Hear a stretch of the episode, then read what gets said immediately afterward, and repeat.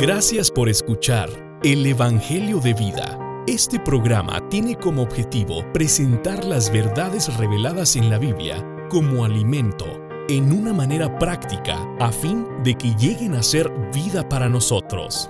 Nos pueden contactar a través de nuestra página de internet www.elevangeliodevida.com. Esperamos que se comuniquen con nosotros y que Dios les bendiga. Yo soy el hermano Sergio Grajeda y es una bendición poder estar una vez de nuevo con ustedes esta mañana. Llámenos, llámenos por cualquier pregunta que tenga acerca de lo que vamos a hablar con nosotros o si desea una Biblia versión recobro gratuita, se la llevaremos a, su, casa sin ningún problema.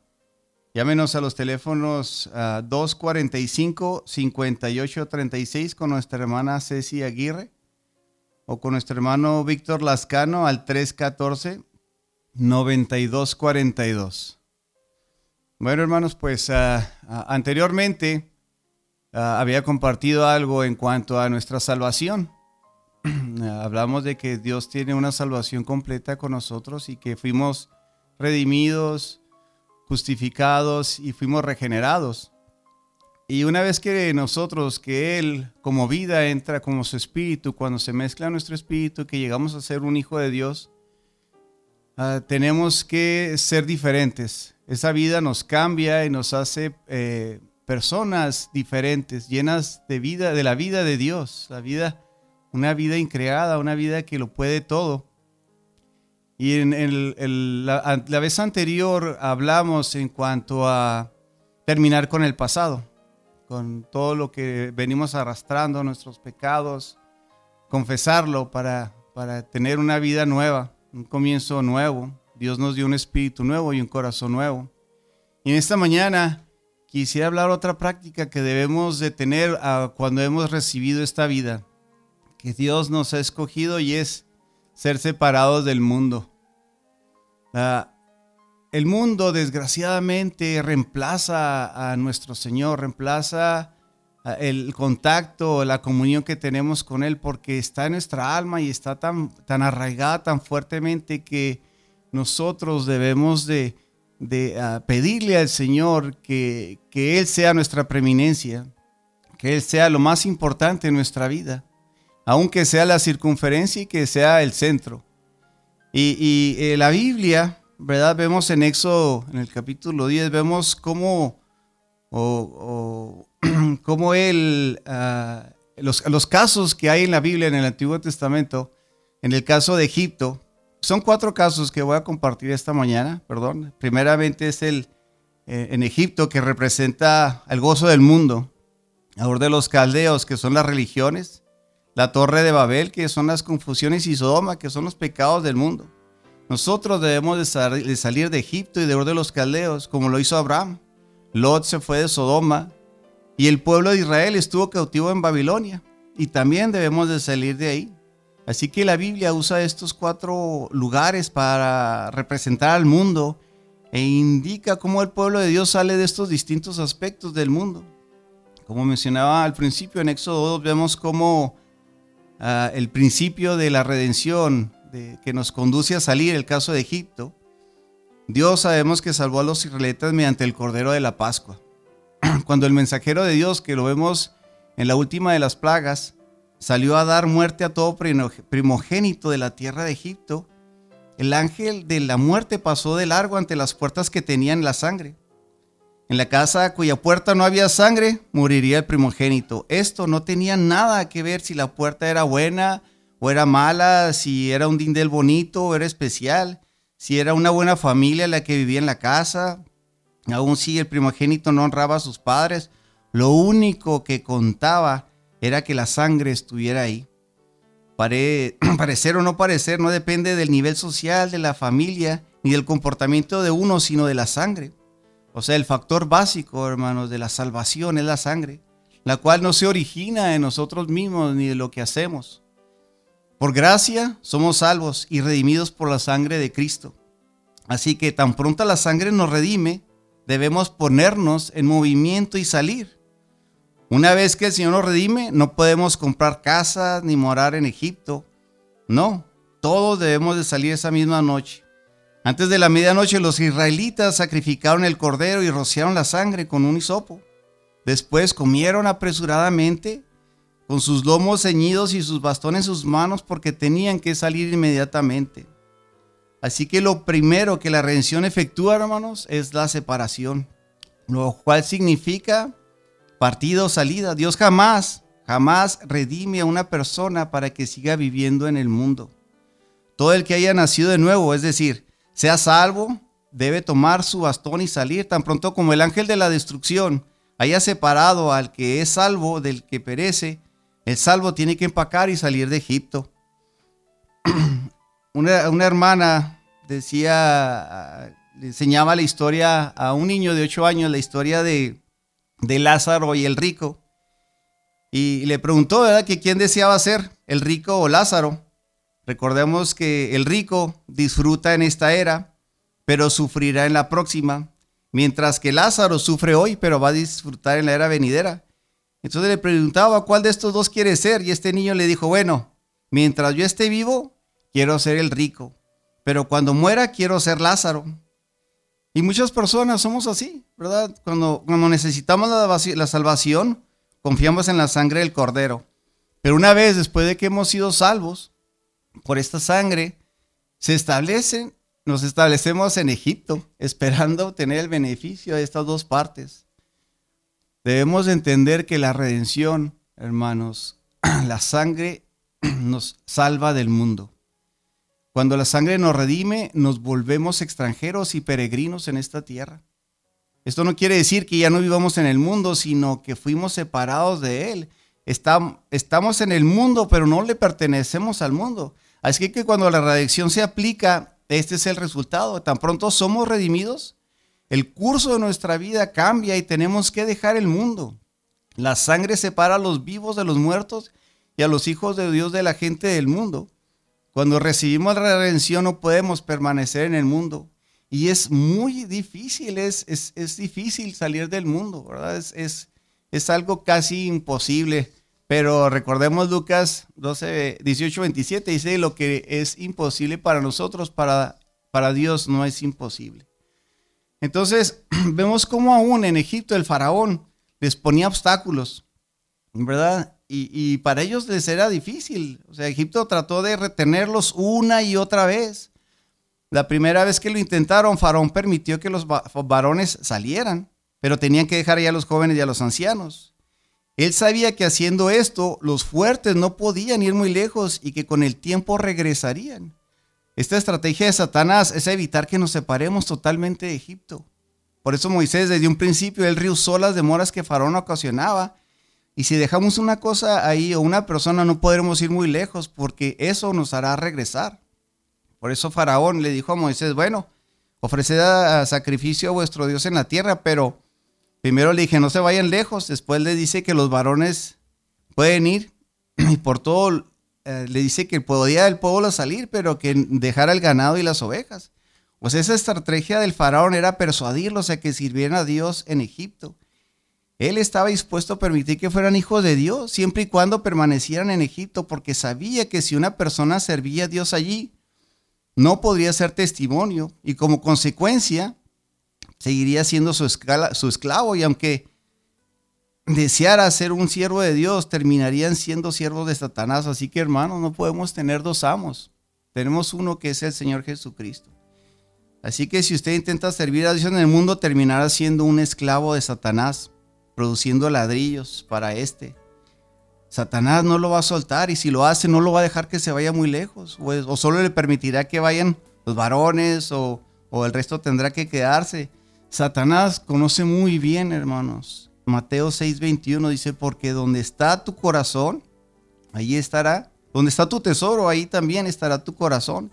Y sabe que el tesoro y la persona están ligadas.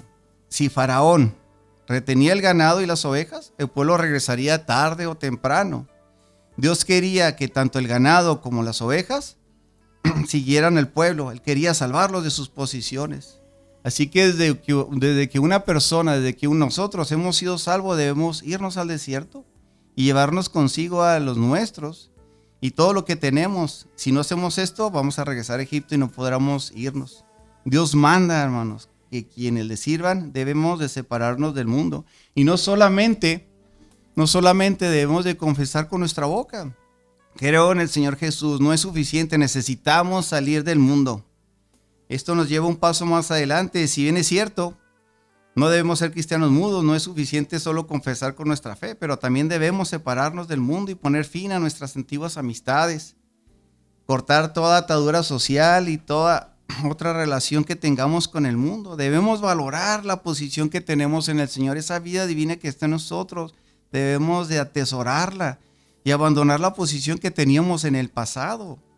Al salir, nuestras posesiones tienen que irse con nosotros, aunque todos digan que somos insensatos, porque somos muy criticados cuando recibimos al Señor y que empezamos a cambiar, somos, este, nos dicen tantas cosas, ¿verdad? Pero no debemos de escucharlo, debemos de salir de Egipto hoy mismo. En el momento en que nos convertimos, tenemos que salir del desierto. Sabemos que Egipto, en el Nuevo Testamento, Egipto como el desierto representan al mundo. Egipto en el sentido moral y el desierto en el sentido físico. Nosotros como cristianos nos encontramos en un mundo físico. El mundo tiene dos aspectos, es un lugar y es un sistema. Hay muchos aspectos del mundo físico que son atractivos, ¿verdad? Lo cual despierta la concupiscencia de los ojos. Nos gusta ah, lo bonito, lo costoso, ah, eh, la lujuria de la carne, la vanagloria de la vida. Nos gusta que seamos reconocidos. Aparte de todo esto, es el lugar donde el cuerpo de uno reside, que esto es Egipto realmente. Entonces, debemos de, ser esos extranjeros y peregrinos en este mundo. Debemos de darnos cuenta de que somos transuenes. Somos, estamos temporalmente. El mundo nada más sirve donde, donde estamos aquí viviendo. Además, nada va a ser nuestra tumba, ¿verdad? Así que debemos de, el mundo moral es el que quiere retenernos. Lo mismo que, aquí a los nuestros y a nuestros tesoros, si no va por usted, va por sus hijos, va por su familia, pero recuerde una vez que usted es salvo, una vez que confiesa con su boca que Jesús es Señor, usted y su casa serán salvos. Tenemos que, esta es una realidad y es un hecho, es una promesa de Dios. Así que vamos a, mire, esta sangre nos redimió. Quiero que quede claro esto y es un hecho, la sangre nos redimió y nos compró. Es como cuando usted compra un reloj, no se lo deja a, que se lo compró o lo, deja en cualquier parte, no lo compra para ponérselo. O usted cuando va y compra comida, no la compra para, para tirarla o darla, la compra para comérsela, ¿verdad? O sea, recuerde que la sangre nos adquirió y como consecuencia de esta, de esta, de esta adquisición debemos retirarnos del mundo. En el momento en que somos comprados con la sangre del Señor, debemos salir hacia la tierra prometida. y usted puede decir, no, es que yo no le pedí a Dios que me escogiera, yo no le pedí a Dios ser un cristiano. No, mire, debemos de dar tantas gracias a Dios, porque de millones y millones de personas que hay en el mundo, usted fue escogido por Él, fue elegido, fue redimido, fue justificado, fue regenerado, está siendo santificado, está siendo conformado, transformado y glorificado día a día. La vida de que está divina de Dios, la vida de Dios fue puesta dentro de usted cuando lo recibió. Esto es algo tan maravilloso que debemos de entender, debemos de estar eh, tan contentos, tan agradecidos con el Señor porque Él puso sus ojos en, en nosotros somos trapos de inmundicia, no somos nada. Y como para Él, para Dios, somos tanto que, Él dio su vida por nosotros para que nosotros pudiéramos tenerlo y contenerlo a Él. Esto es una gran bendición, hermanos, que podamos ser hijos de Dios. Aleluya por este hecho, hermanos, de que aquel que cree en el Señor, confiesa con su corazón, cree en su, con su corazón, confiesa con la boca y aún es bautizado, será salvo. Somos hijos de Dios y este es un hecho, hermanos. Entonces, ¿De qué es lo que debemos de separarnos? Preguntamos, bueno, está hablando de separarnos del mundo, pero ¿qué debemos de separarnos? ¿verdad? ¿Qué cosas se consideran del mundo? ¿En qué áreas debemos separarnos? Bueno, antes de mencionar algo específico, debemos comprender que nuestro corazón y espíritu son las primeras áreas que necesitan separarse del mundo. Si nuestro corazón se inclina hacia el mundo y permanece en él, pues claro que es inútil hablar de algo diferente o tratar de, liberarlo de incontables intereses, ¿verdad? Primero es necesario que la persona, su espíritu y su corazón sean liberados y luego vendrá la liberación de otras cosas. Por eso Dios nos dio un corazón nuevo y un espíritu nuevo para que veamos las cosas que están en los cielos, no las cosas que están en el mundo. Debemos separarnos completamente del mundo, de Egipto, sin temor a ser criticados por ser peculiares. Yo cuando vine a la vida de iglesia, me llamaban aleluyo, me llamaban, uy, ya viste la luz me criticaban fuertemente mis amistades. Entonces no eran mis amistades. Es de lo que debemos de alejarnos. Les predicaba el evangelio y parecía que habían echado flit de ese veneno. Se iban todos. Eso es lo que debemos de ser. No debemos de, debemos de predicar este evangelio para saber realmente quiénes son nuestras amistades. Y aquellos que se quedan son los que le esos son los verdaderos amigos, los que reciben la palabra de Dios. Y y existen ah, varios aspectos, ¿verdad?, que debemos de, confrontar, ¿verdad? Vamos a ver de una manera práctica, venimos a lo práctico, porque creemos que la, la, vida de un cristiano es espiritual, nada más estar orando, leyendo, es parte y la mayor parte, pero tenemos un vivir, vivimos en el mundo, en algo donde es físico, donde, donde vemos, sentimos. Eh, Así que tenemos como cristianos, tenemos que tener ciertas prácticas y la primera práctica que debemos de considerar, debemos de considerar las actividades que el mundo considera impropias de un cristiano, No debemos, como mencionaba, de dar pie a las críticas de los gentiles ni a comentarios tales como dicen, y dicen que son cristianos y mira lo que anda haciendo, mira en dónde se anda metiendo, mira lo que hace, mira cómo se comporta, y es algo bien común que yo lo escucho en todos lados. Y, dice, y a mí me lo, me, lo dicen y es una vergüenza para mí cuando me dicen eso, que me dicen, y tú dices que eres cristiano de la manera que me expreso, de la manera que hablo, de la manera que vivo. Esto es una, es una vergüenza para aquel que dice que somos cristianos, pero sabe que tenemos la sangre del cordero para arrepentirnos de un nuevo comienzo cada día de Señor. Perdóname por vivir de la manera tan vana en que vivo, por vivir de la manera tan pecaminosa en la que vivo, pero solamente tú puedes hacerlo en mí.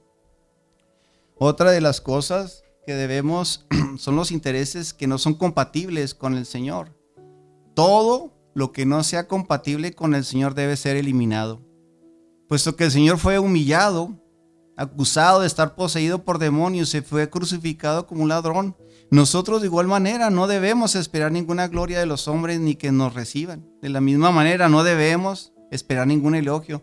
Pero cuando nos dicen que tenemos una mente brillante, que somos inteligentes o que somos muy intelectuales, que somos ah, unos super hermanos, que nosotros somos los que causan muchas cosas, eso hermanos debemos de rechazarlo.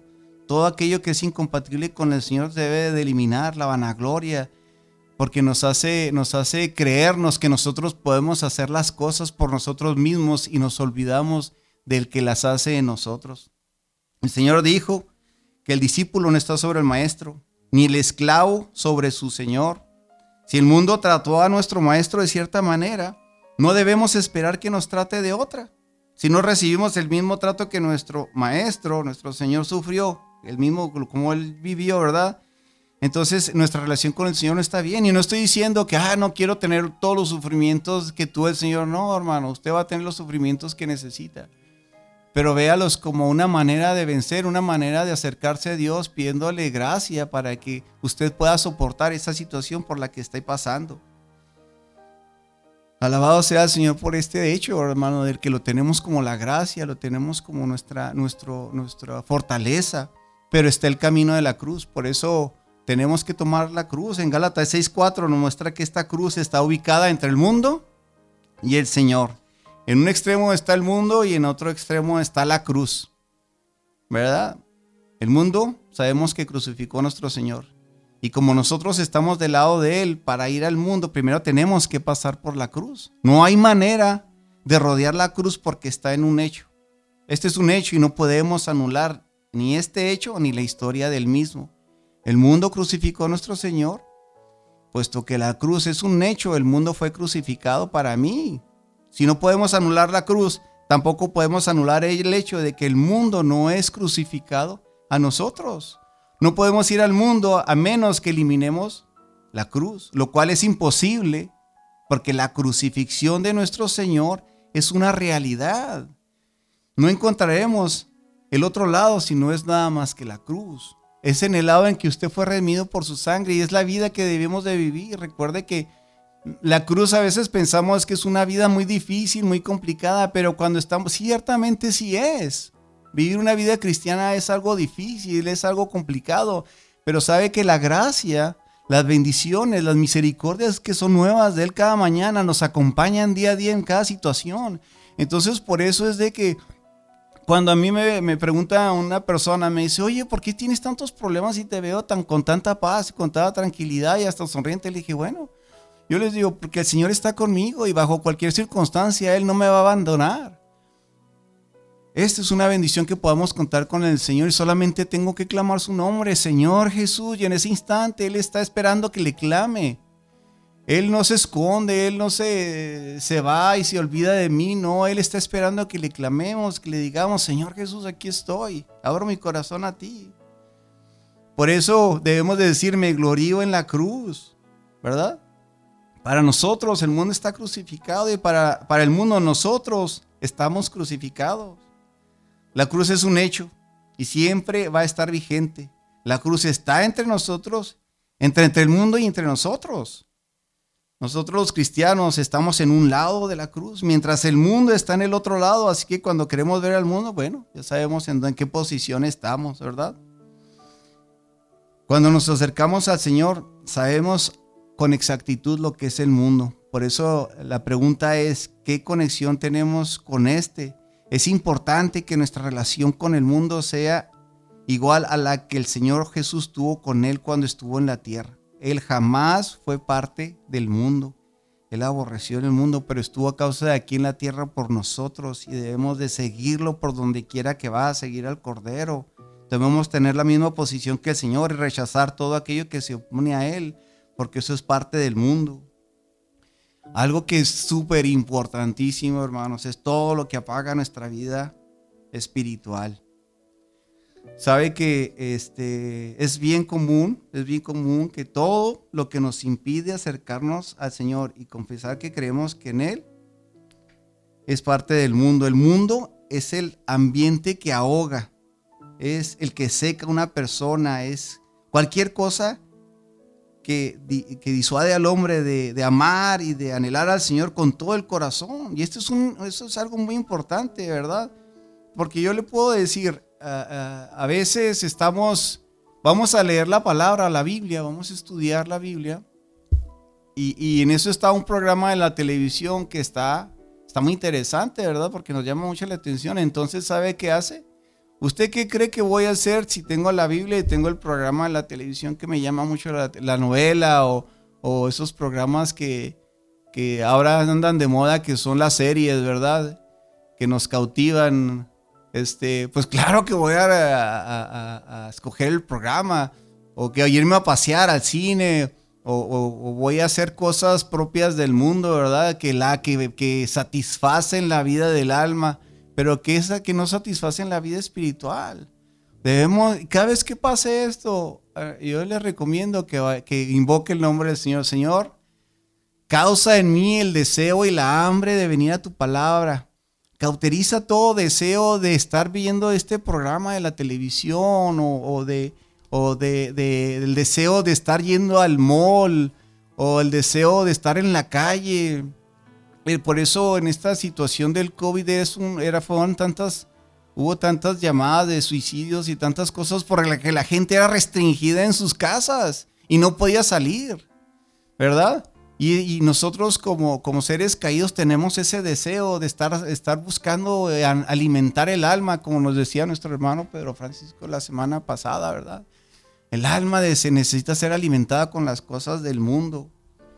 Así que, que, debemos de, de, de, atesorar esta vida a la cual podemos acudir. También tenemos todo lo que es la impresión de que no somos cristianos yo antes me avergonzaba, me preguntaban, ¿tú eres cristiano? Y como así con voz muy despacito decía, sí, sí soy cristiano. Pero ¿sabe qué dice Romanos 1.16? Dice, y no me avergüenzo del Evangelio porque es poder de Dios.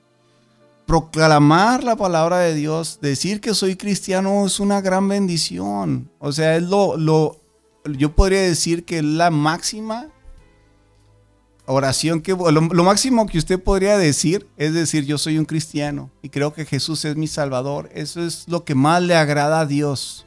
Que usted reconozca que Jesús es el salvador que él vino a pagar un precio y dio la sangre nos redimió con su sangre preciosa. Eso es lo que a él le place ¿verdad? No lo que usted haga cosas buenas, él lo único que quiere es impartirse dentro de usted, ese es su único deseo que quiere Dios con el hombre, no quiere hombres buenos, ni quiere hombres que hagan muchas obras, lo único que quiere Dios, hermanos, es impartirse dentro de usted como vida y que le dé la, la, manera, le dé el espacio en su corazón de él que pueda hacer en su corazón lo que él quiera para que pueda hacer usted un testimonio, él pueda expresarse a través de usted, en usted y a través de usted.